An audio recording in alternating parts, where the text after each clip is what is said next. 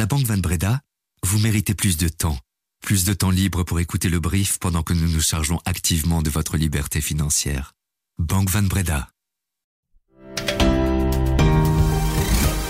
Bonjour à toutes et à tous, nous sommes le mercredi 15 novembre et voici notre regard sur l'actualité, l'essentiel pour celles et ceux qui ont l'esprit d'entreprendre. Le brief de l'écho. Un milliardaire français se paye une petite part du gâteau de Proximus. L'homme n'est pas un inconnu des médias et des télécoms. Je vous dévoile son nom dans quelques instants. Le géant Amazon met la main au portefeuille et aide ainsi une start-up namuroise à partir à la conquête des États-Unis avec son mini détecteur de l'apnée du sommeil. Et puis, une trentaine d'entreprises lorgnent sur le site abandonné par Caterpillar. Je suis Sunshim Courrier et vous écoutez le brief.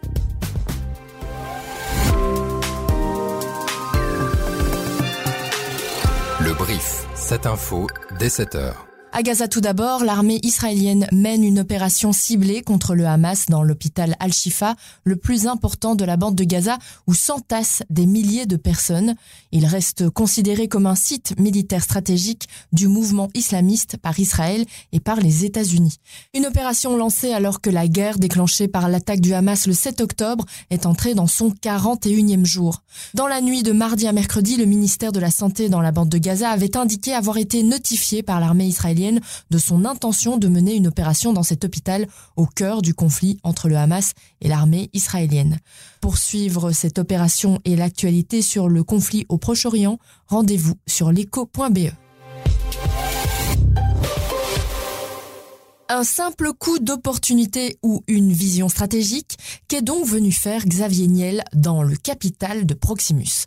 Le milliardaire français, déjà très actif dans les médias et les télécoms, a annoncé qu'il détenait 6% du capital de Proximus via l'un de ses holdings Caron.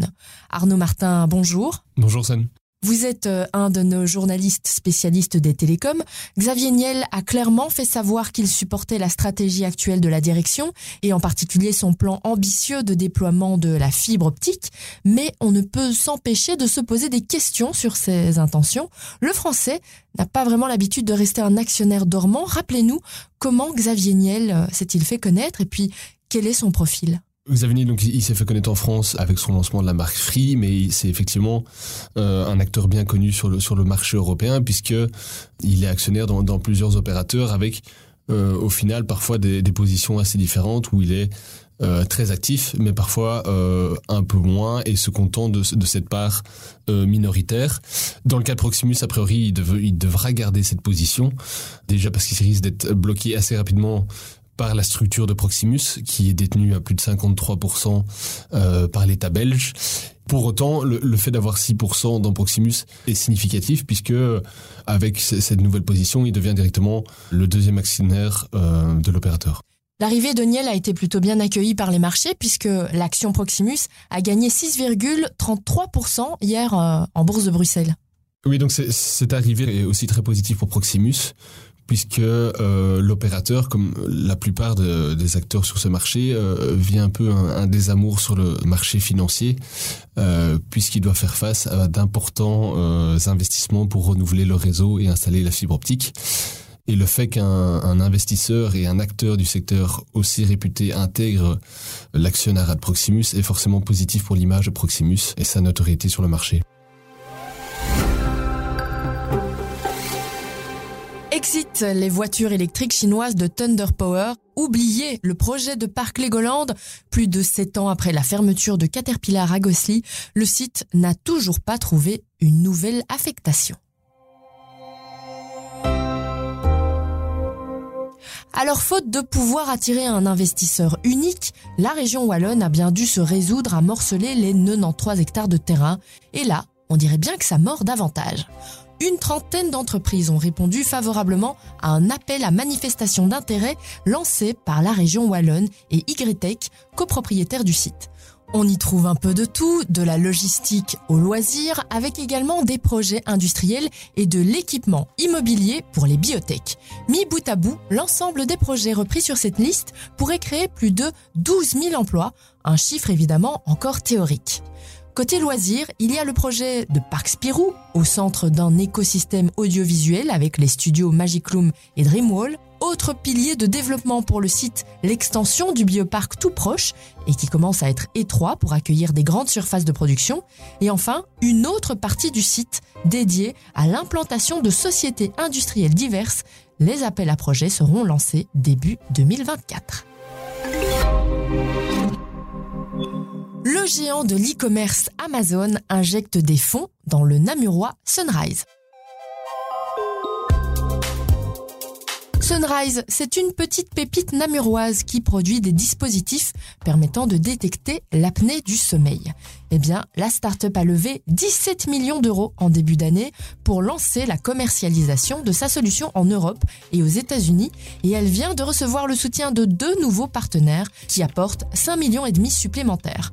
Le premier est le fonds français Magic Innovation Santé et l'autre n'est autre que le monstre Amazon. Au-delà de l'apport financier, c'est surtout des réseaux très importants qui s'ouvrent à Sunrise, en particulier aux États-Unis avec Amazon, comme l'explique Laurent Martineau, CEO et cofondateur de Sunrise. déjà, c'est un premier investisseur américain. Donc ça, pour nous, c'est une étape importante. Amazon apporte forcément une crédibilité aussi au projet. Et puis, c'est vrai qu'on le sait un peu moins en Europe, mais Amazon s'est positionné depuis quelques années déjà euh, assez fortement sur la santé aux États-Unis. Amazon est propriétaire de One Medical, qui est une des cliniques de médecine générale. C'est pas la clinique de médecine générale la plus importante aux États-Unis. Et donc ça, pour nous, effectivement, alors que l'enjeu, c'est vraiment aujourd'hui de nous faire connaître auprès des médecins, eh bien, c'est une opportunité qui est, tout à fait importante. Euh, je dirais même qu'Amazon a compris que le sommeil était très important dans la santé. Et euh, c'est comme ça qu'ils sont devenus partenaires chez Sunrise. La Chine et les États-Unis lancent un groupe de travail commun sur le climat. C'est ce qu'ils ont annoncé mercredi, renforçant ainsi leur coordination à quelques heures d'un entretien entre leurs dirigeants Joe Biden et Xi Jinping à San Francisco. Sur fond de tensions bilatérales autour de Taïwan, de différents commerciaux et de la mer de Chine méridionale, les deux hommes s'entretiendront en marge d'un sommet de la coopération économique pour l'Asie-Pacifique. Ce nouveau groupe de travail se concentrera sur la transition énergétique, le méthane, l'économie circulaire et l'efficacité des ressources, les provinces, les États et les villes à faible émission de carbone et durable et la déforestation. Les États-Unis et la Chine s'engagent par ailleurs à entamer immédiatement une coopération technique sur la réduction des émissions de méthane dont la Chine est le premier émetteur mondial. Pékin a dévoilé la semaine dernière un grand programme de contrôle de ses émissions de ce gaz à effet de serre, sans toutefois proposer d'objectifs précis de réduction. Ils se sont également réengagés à respecter les objectifs de 2015 sur le climat, à savoir maintenir le réchauffement de la planète bien en deçà de 2 degrés Celsius et poursuivre leurs efforts pour limiter l'augmentation à 1,5 degré. L'inflation américaine bat en retraite. D'après les chiffres officiels publiés hier aux États-Unis, la progression de l'indice des prix à la consommation a ralenti en octobre à 3,2% en rythme annuel contre 3,7% en septembre. L'inflation sous-jacente diminue elle aussi à 4% et dans les deux cas, la diminution dépasse les attentes. Il faut dire que ces chiffres de l'inflation d'octobre étaient très attendus par les investisseurs parce que les sociétés cotées en bourse s'inquiètent de la spirale des prix à la hausse qui provoque une hausse de leurs coûts salariaux. Et la chute de l'inflation suggère que la politique monétaire récente a fait son boulot et que l'on peut envisager une baisse des taux dans les mois qui viennent si la tendance se confirme. On le sait, la pension légale est sous pression, du coup, on ne peut pas se passer du deuxième pilier, c'est-à-dire de la pension complémentaire. C'est même un argument que les entreprises peuvent exploiter pour attirer et pour fidéliser les talents. Selon une récente enquête du bureau de conseil et de courtage en assurance AON, 9 contrats d'assurance pension sur 10 sont à charge fixée. L'employeur verse une somme définie au profit de la pension de l'employé, mais c'est le rendement des placements qui déterminera le montant perçu en fin de carrière. Sauf que les entreprises risquent de faire face à un sous-financement des pensions complémentaires. Les explications de Colette de Dessous les Moutiers, Senior Sales Manager chez AON. Le marché des pensions complémentaires aujourd'hui utilise essentiellement comme véhicule de financement l'assurance de groupe en branche 21, c'est-à-dire l'assurance de groupe où l'assureur garantit un taux de rendement. Il se fait que les taux de rendement garantis aujourd'hui par les assureurs ne permettent pas et ne permettront pas de couvrir cet engagement. Et donc, les entreprises se retrouveront très probablement euh, avec un sous-financement qu'il s'agira de combler à la sortie des individus, donc sortie à l'âge de la retraite ou sortie anticipative si l'individu quitte son employeur et emmène avec lui les réserves de son plan de pension. Et pour trouver de meilleurs rendements, les employeurs passent de plus en plus en branche 23, un peu plus risqué.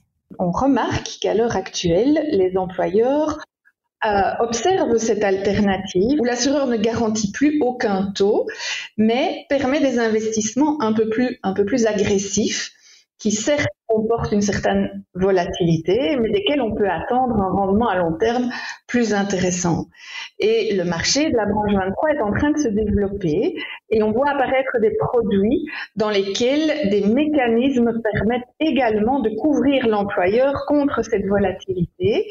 Et donc, au final, euh, permettent de donner des avantages supérieurs aux salariés qui pourraient bénéficier de rendements plus importants, tout en protégeant l'employeur par différents outils qui permettent de limiter la volatilité de l'outil. Si ces questions vous intéressent, sachez que le salon Finance Avenue a lieu ce samedi à Tour et Taxi.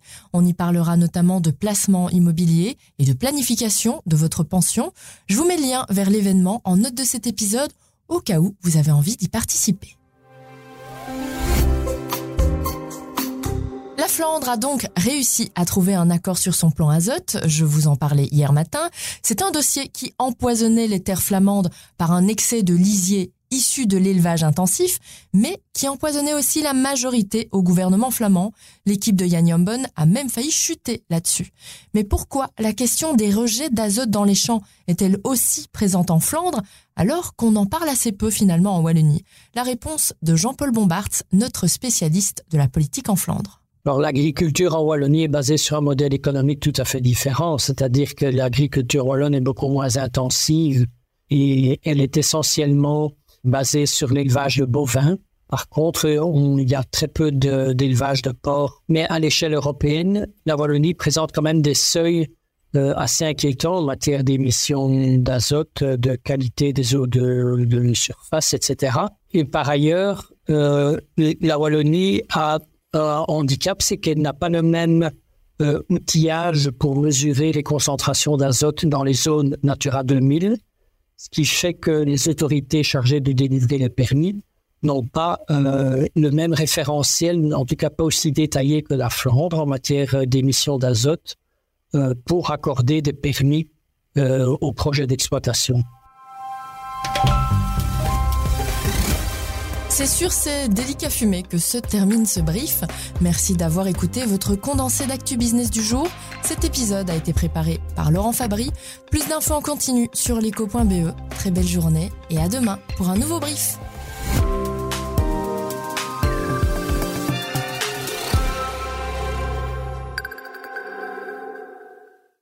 À la Banque Van Breda, vous méritez plus d'équilibre, plus d'équilibre financier plus d'équilibre financier pour vous et votre entreprise pour pouvoir vous concentrer sur votre équilibre vie professionnelle, vie privée. Vous méritez également plus de Banque Van Breda pour votre vie professionnelle et privée. Banque Van Breda, réservé aux entrepreneurs et aux professions libérales.